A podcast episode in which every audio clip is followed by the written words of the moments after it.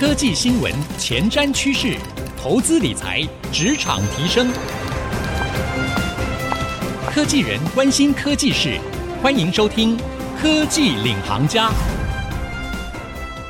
朋友您好，欢迎收听 IC 之音逐客广播《科技领航家》，我是节目主持人朱楚文。《科技领航家》每周对科技人聊科技史，希望能够帮你掌握全面科技产业最新的消息以及最棒的观点啊！二零二一年科技产业焦点中的焦点，绝对是电动车了。如同我们上一集节目跟各位聊的，特斯拉在二零二一年持续非常的火红，不仅呢这个进入标普五百指数之后，股价一飞冲天，在二零二一年，不管是技术层面，或者是呢，在许多的消息层面，一直都是大家关注的焦点，也是很多科技投资人的最爱啊。不过，不过。苹果也传出要推出电动车。根据媒体的报道，Project Titan 是苹果内部为了 Apple Car 研发团队取得一个专案名称。根据多位在 Project Titan 工作的员工，他们指出说，很可能 Apple Car 在二零二四年就会正式亮相。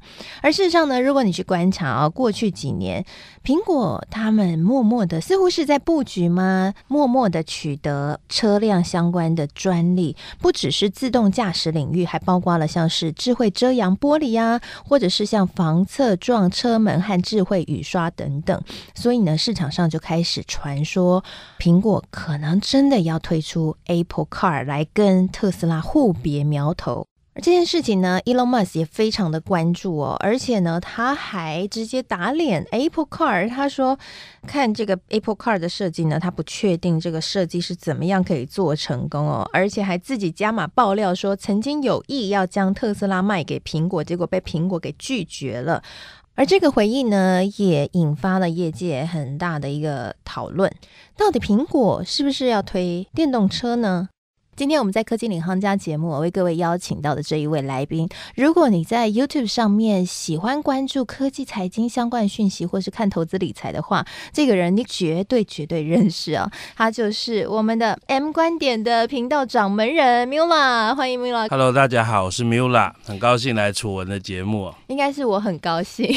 好不容易约到 Miula。M 观点的频道，先跟各位介绍一下这个频道。如果你有在关注科技财经，或是你很关注这些。新创圈的这些巨头啊，我们说独角兽啊等等的哈，Miula 的频道真的就是对这一块讨论的非常透彻。他常常会开直播来聊，而他的频道呢已经破十万订阅，而且他也是现在 YouTuber 里面很少数的成功开启付费订阅经营。我自己去看了一下 Miula 的付费订阅的文章哦，哇，真的是非常有观点之外，非常的长哦，宛如一个报告，可以说是像研调机构的报告了。而他这很多的资料都是收集国外他梳理过的这些被忽略的这些资讯，他找到这些资讯，然后把自己的观点融入，所以成为了他的频道的很棒的一个价值。我们今天呢就邀请到 Mila 来跟我们一起聊聊这一个热门的科技话题。哎，Mila 哥，你觉得苹果真的会自己切入做自驾车吗？你觉得我们刚刚讲那个消息啊，我们说 Titan 计划，我们说无风不起浪嘛，哈，所以现在大家都说，哎，苹果真的可能要做了。所以你自己长期有在关注苹果吗？你自己怎么看这个消息？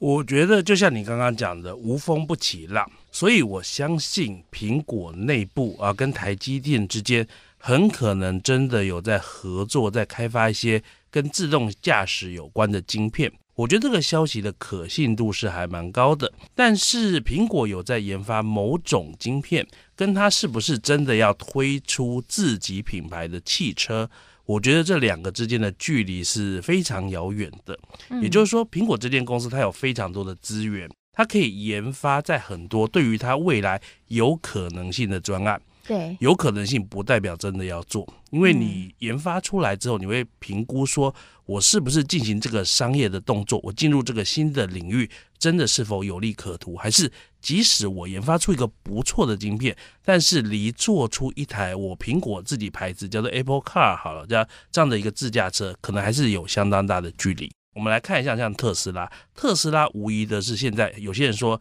特斯拉就是汽车界的苹果嘛，所以 真正的苹果要来跟特斯拉来竞争，跟汽车界的苹果竞争，真的有那么容易赶上吗？从我的角度来看，其实没有那么容易。特斯拉它在做它的电动车的时候，它所遇到的问题，你要知道，自动驾驶系统只是整个特斯拉的汽车版图中的一小块而已。对，对于特斯拉来说，包含了电池的科技最重要。你知道，Elon Musk 每次在讲他的特斯拉，他最自豪的并不是我们的电动车可以开多远，或者是我们的车型多厉害，而是我们的工厂有多厉害。嗯，哦，他之前自己在工厂里面住了一个月，然后每天在那里睡觉，就为了要改善工厂的产能。哦，它是一个一条龙的一个产线，让特斯拉的生产成本其实是很低的，而且让特斯拉也有一些完全大家没有想过的，像他们最新的一些车子，他们要用。一体化的骨架，然后传统的那个汽车的骨架就是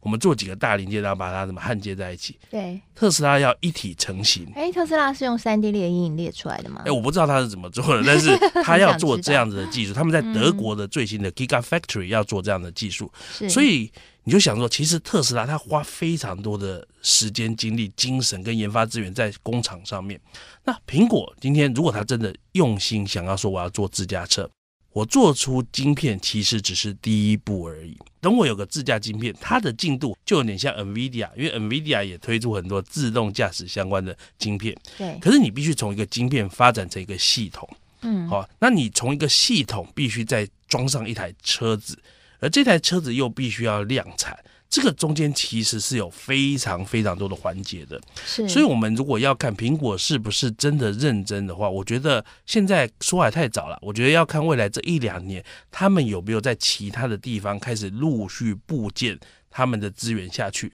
可是哈，我觉得在这里还有一点还蛮有趣的，就有些人会推测说，苹果从做手机变成做汽车，会不会跳跃太远了？它有没有可能只是出一个自驾的系统，然后卖给车厂？我个人认为是不太可能的，因为这完全不符合苹果的 DNA。苹果的它自己的本身的 DNA 是要做什么？做软硬整合。对，别家可能做硬体厉害，然后有人做软体厉害，但是我苹果这一家呢，就是把软体到硬体一条龙做出一个整体来讲最厉害的东西。对，所以如果苹果今天说好，我做一个自驾系统，然后我卖给另外一家汽车大厂。事实上是完全不符合苹果的这样的精神的，所以我觉得苹果要做就是完全自己做，要不就只是一个实验的计划，永远不会成真。我觉得大概就这两条路线。刚刚 Miula 哥讲的很好，就是苹果它自己的 DNA 哦，应该会是从头到尾就是苹果这个品牌啊，不太可能只有做中间的一小部分。那我们也看到，其实 Titan 这个计划啊，在二零一四年就已经传出，其实这个也是一个传言多久的市场上的声浪哈，因主要也是因为苹果它其实申请的。很多专利都暗示着它在耕耘这样的一个领域，包括像是防晕车的 AR 系统啊、智慧车门窗啊，或是数位汽车钥匙等等。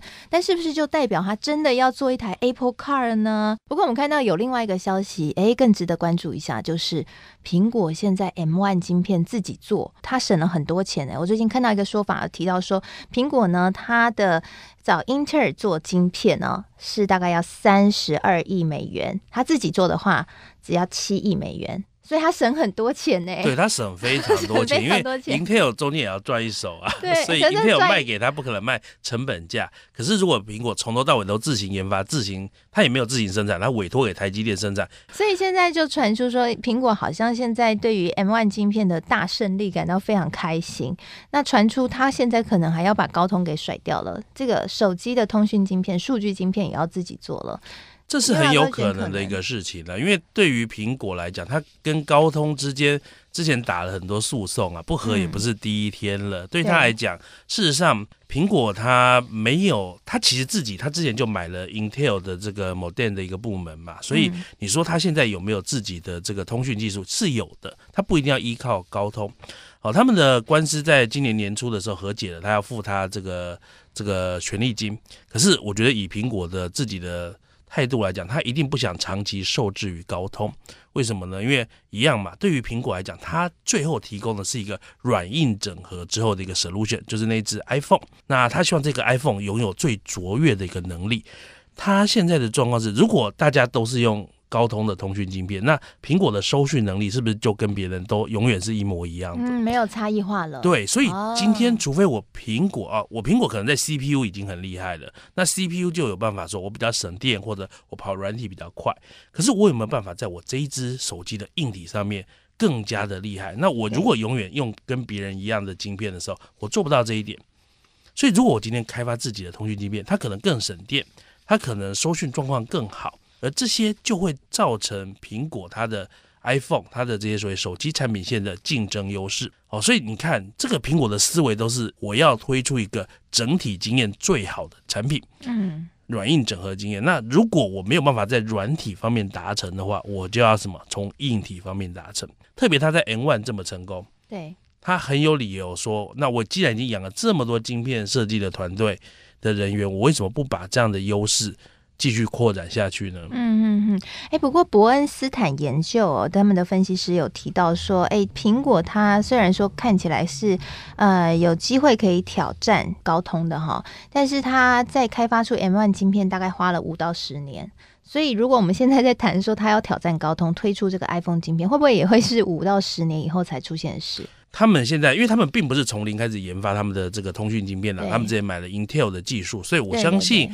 速度可能会更快一点。说不定两三年之后，我们可能就可以看到苹果的手机用他们自己的通讯晶片。对，哎，可是我好奇，为什么 Intel 会愿意把技术卖给他？Intel 进军手机 CPU 失败了嘛？Oh. 所以对于 Intel，他们一直没有办法找到他们下一波的成长动能，所以他们在整个过程之中，他们就说我要砍掉那些烧钱的部门，嗯，而手机晶片的部分，就是这个通讯晶片的部分，一直是 Intel 里面比较烧钱的部门，就没有赚钱，最后他就把这一块都卖掉。哦，对他来讲是瘦身的一个动作哦，所以刚好苹果拿去了，会不会变成是对抗高通的秘密武器哦？也 蛮有可能，蛮有可能，蛮有可能，对不对？好，刚刚 Miula 哥呢跟我们分析了，其实呢，苹果最近动作频频哦，他的野心应该是大家会越来越看得越来越清楚哦。但是最近法国政府对于 GAFA 开了第一枪，GAFA 就是 Google、Amazon、Facebook 还有 Apple 针对他们的获利来课征数位税。我们今天邀请到了是 M 观点频道的掌门人，知名的 YouTuber Mula 来我们节目当中跟我们聊，继续聊这个话题。Miula 哥，你觉得这个数位税对于苹果来说会是一个威胁吗？其实我觉得还好，你知道为什么这些政府都要课数位税吗？因为最主要是这些所谓的科技巨头，他在全球做生意，可是呢，他抢走了很多当地科技公司的工作机会。好像台湾之前也是。Facebook 在台湾做这个电子商务的生意，后来我们政府就想尽办法要从 Facebook 课到税嘛。所以其实这些科技巨头，像 Apple，它卖手机当然是一定会收到税，因为手机是个实体商品，它已经在法国当地的 local 的店在卖。可是他们有很多数位服务，那包含了你在 App Store 上面卖这些软体、卖这些服务，其实政府是不一定收得到税的。所以在这种状况之下，那各国政府就说我的税收变少了，可是我的人民花钱在你这个东西上面啊。对他们讲，这个就是一个肥羊，他们要宰的。所以其实啊、哦，肥羊对于法国，这其实不是只有法国想克，我相信全世界大多数的政府都会想要克这样的税。嗯、那我想哦，其实法国开这第一枪哦，接下来欧洲应该会有不少国家会跟进哦，包含了德国哦，甚至英国，我觉得都可能会。做这样的事情，那美国这边势必会有一些反击，因为这是对于美国的公司课税嘛。对，所以美国会祭出怎么样的反击呢？说真的也不知道，这就要看下去。那我觉得长期来讲啊，我觉得在数位领域，各个主要的经济体之间达成一种大家能够普遍性接受的一个税，哦，数位税的一个共识，我觉得是蛮有可能的。因为对于美国来讲，因为它是唯一得利的一个国家，它其实很难抵抗这么多国家要说你的科技公司在我这里赚了这么多钱，能不能多缴一点税？我觉得它很难抵抗这件事情。嗯，所以我觉得很可能最后会 settle 出一套可能不会很高的税率，但是让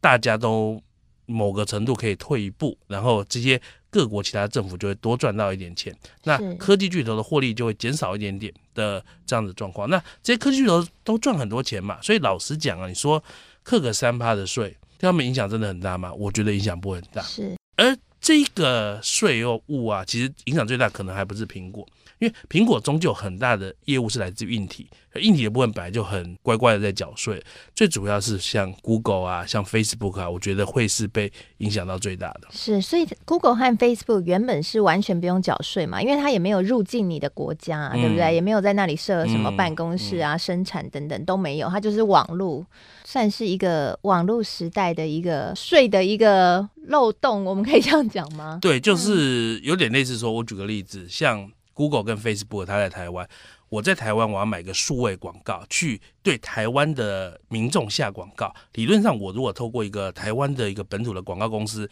他会开发票给我，对不对？对。然后我们彼此都会缴税，然后他如果有获利，他要缴税。但是现在比较好的下广告，不是透过台湾的广告公司，是透过 Facebook 或 Google 的线上广告。所以我在线上刷了一个信用卡。在 Facebook 付了一点钱，在 Google 付了一点钱，然后透过他们的广告系统，然后打到台湾的消费者。这整个过程，Facebook 跟 Google 收走我的钱，但是他没有开发票给我哦，所以基本上他不用缴税。当然了，现在的状况是比较大的客户，就是那种年营业额好几百万的客户，无论是 Google，无论是 Facebook，他都有专责单位在台湾开发票。但是还是有很多小型的个体户，像个人想打个广告，我想花个三千块的广告费。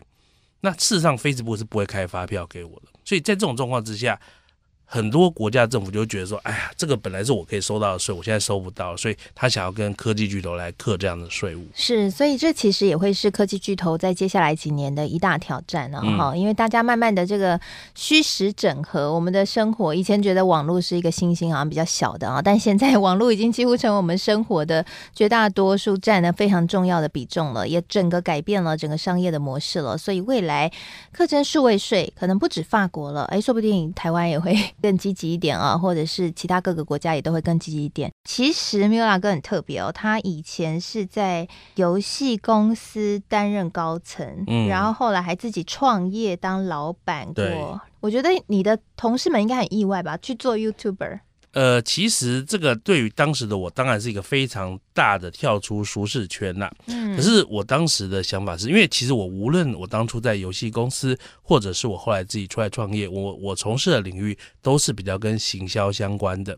当时我跳出来做 YouTube，我是二零一七年年底、二零一八年初出来跳的时候，那个时候正好是整个 YouTube 行销、网红行销刚要兴起、刚要起飞的时候。嗯，我那时候就想说，我作为一个网络行销人，我不能不懂这些网络影片，不能不懂这些 YouTube 网红。我觉得没有比自己跳下来做更容易懂这件事情。说真的，我那时候根本没有想到会。进行到现在这样，我当时就想说，我来做做看，做一做，做前三个月也没什么人看，到第四个月突然变，突然开始很多人开始看了。第四个月是发生什么事情？突然变？正好就做了一两支在当月很红的话题的影片，一个是二零一七年的十二月，那个时候在一个群募平台上有个群募的案子出包的一个事件，然后说我就用我自己的这个多年的职场经验来分析一下这个事件。到底是谁的问题啊？该怎么样解决比较好？那另外一个则是二零一八年年初的时候呢，那个时候我以前有个员工啊，叫做瓜吉，现在是台北市议员，很红嘛。哦，原来瓜吉是你的员工？对，他是我以前我的直属的一个部下。然后他那个时候他工作室，他们有个团队叫上班不要看，里面有员工离职。嗯、然后我那时候就心里有个感触啊，就是说，事实上职场这种东西永远没有不散的宴席，可是。离开的时候能不能好聚好散很重要，所以我那时候又针对这件事情讲了一些我自己的想法。那那支影片也很红，那那两支影片加起来就在那个月帮我创造了数十倍的成长，所以从那个之后就开始有点起飞，大概是这样。是，哎、欸，不过这两个影片的主题都跟你原本频道定位的科技财经好像不是那么相关，哎，但其实没有关系，对吗？应该说我的频道是反而是比较。中后期才开始更明确定位在科技跟财经，哦、初期的时候还是在尝试，所以我们一开始是什么话题都做，做一做，等开始红了之后，啊，对不起，我不能说红了，因为从头到尾都没有真的很红，就有一定的流量之后，我我我就会开始想说，嗯、